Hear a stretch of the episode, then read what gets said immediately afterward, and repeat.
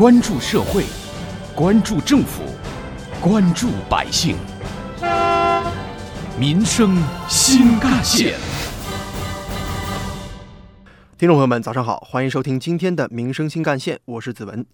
作为我国新一代信息网络立法的首个成果，《中华人民共和国网络安全法》早在2017年6月1日就开始正式实施了，这是亿万中国网民的一件大事儿。网络安全法对于公民个人信息的保护的强调，顺应了我国依法治网的全面要求。同时，网络安全法正是以法律的形式对网络实名制作出了明确要求，力求实现网络空间身份和现实社会的统一。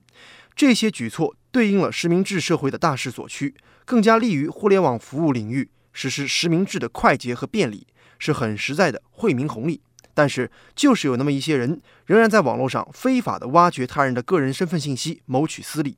针对这样的情况，作为用户个人，首先需要提防的就是主动把自己给卖了。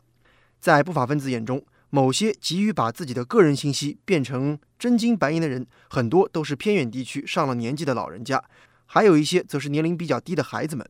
个人信息安全普法教育，更多的是要走进田间地头，要走进校园的课堂。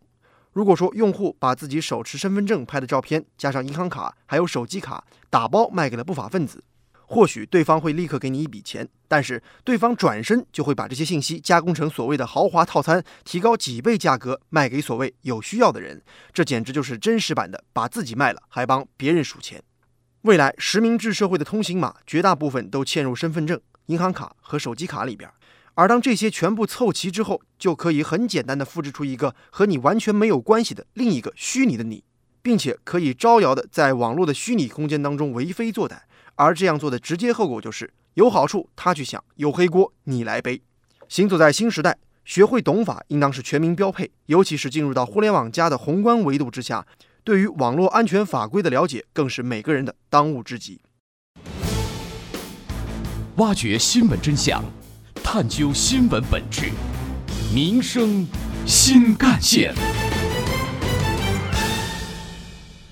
如果说是因为自身的法律意识淡薄而导致的个人信息泄露，还可以通过加强普法宣传和教育的方式加以管控和预防。那么，如果是商家利用自身的大数据后台恶意的盗取和随意使用公民的个人信息，性质就显得更加恶劣了。有关个人信息隐私泄露的话题，记者随机采访了几位杭州市民。说到这个话题，他们的观点往往是既反感又无奈。杭州市民于女士。我基本上每天都会收到垃圾短信，什么赌博啊、大乐透啊、球赛比分呐，我每次都会点击举报，但是还是不断的有陌生号码给我发消息，好烦。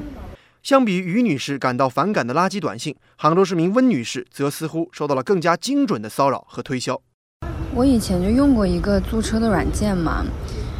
嗯，用完以后呢，我就卸载了这个 A P P，但是没有过多久啊，就有很多其他类似的这种租车软件推送这种广告啊、短信啊给我，我都怀疑是不是我我要注册了之后呢，我的个人信息就直接被这些软件共享出去了。其实这样就让我觉得很不安全，我的我的隐私啊什么就这么就泄露光了。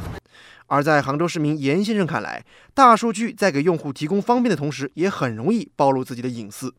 我觉得，如果购物网站可以根据我搜索的历史给我推荐一些我可能喜欢的商品的话，那其实也无所谓。但如果把我那个个人信息泄露出去的话，让那种无良的商家给我发一些这种推销的消息，那我就很烦了。无独有偶，近期呢又出现了用户隐私被软件运营商随意使用的情况。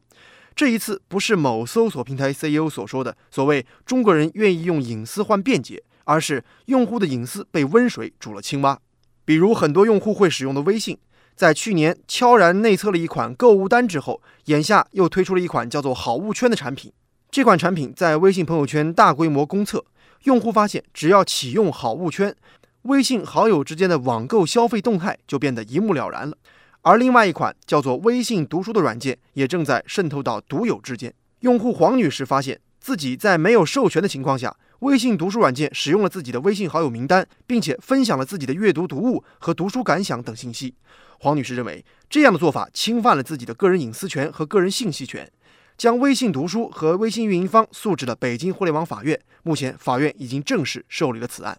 好物圈的圈套在于设计了好友推荐和大家买过这两个分类，它满足了消费者的从众心理和窥探心态，而信息泄露的风险往往就在这里。要知道，你得到的正是别人失去的，而这也意味着你在得到信息的同时，也将失去个人信息安全的壁垒。微信朋友圈目前有超过十亿的用户，形成了一个庞大的、长长的社会关系链。一旦用于商业用途，便可能产生无限的利益。这也是腾讯一直以来想要在电商路径上搏一把的诱因所在。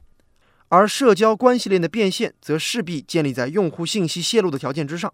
因此，谁拥有用户越多，则意味着谁承担的风险责任越大。但是问题来了，谁才是社交关系链的主体呢？谁有权利把十亿多的微信用户加上七亿多的 QQ 用户的个人信息当成家产在整合变现呢？在这条不断被整合利用于商业用途的社交关系链当中，用户个人的隐私权重该如何体现？法律法规对于个人信息与隐私的兜底究竟在哪里？这些都是腾讯这个社交平台巨无霸一旦转换角色自建商业平台时，整个社会必须面对的问题。不能等到温水煮成了开水，中国社交平台最大的锅子里漂浮着青蛙。腾讯最近提出要将科技向善作为新的愿景和使命。然而，科技向善归根到底是科技产品需要承担更多的社会责任，而社会责任的起点就是法律责任。用户个人信息和隐私正是法律责任不能绕过的命题。中国社会苦于个人信息与隐私泄露已经很久了，腾讯跃跃欲试的好物圈其实就是一块试金石。而不应当是一个针对用户设计的温水池。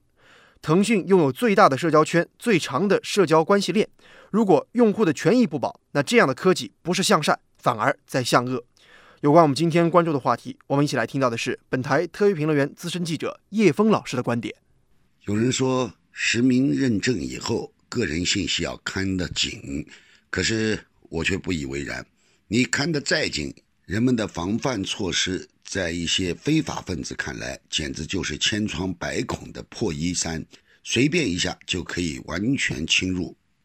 如今的骚扰电话、通讯诈骗，大多是个人信息透露以后的结果。就连通讯运营商也是有钱就赚，管你这些信息到哪里去。一个人生活在这个社会上，总要使用到自己的一些个人信息。而这样的个人信息，你买房也好，买车也好，怀孕也好，生孩子也好，大概都会有一些单位、有一些人能够接触到你的信息。这样的信息在黑市上是能卖价钱的。如果仅仅就是打几个骚扰电话，浪费一点时间和精力，倒也罢了。更可怕的是，这些个人信息的泄露是有可能威胁到人们的生命财产安全。我想，与其自己看得紧，不如应该由政府来管得紧，由各个单位来管得紧更重要。中国消费者喜欢新鲜事物本没有错，追求现代科技赋能下的方便和快捷，这是推动互联网与商业服务创新领域的创造动力。但是，这绝不是平台和机构滥用个人信息用于商业利益的资源，更加不是中国社会个人信息当下不被保护、不被兜底的理由和借口。可以预见的是。少数不法分子花样翻新的犯罪手段，使得信息安全攻防战注定是一场长期博弈。现阶段，我们所着眼的工作是提前入手，要让个人信息安全隐患做到防患于未然。而政府各个职能部门在严厉打击网络犯罪的同时，也应当进一步监督互联网企业，告别旧的盈利模式，为人民群众创造健康、清朗的安全的网络环境。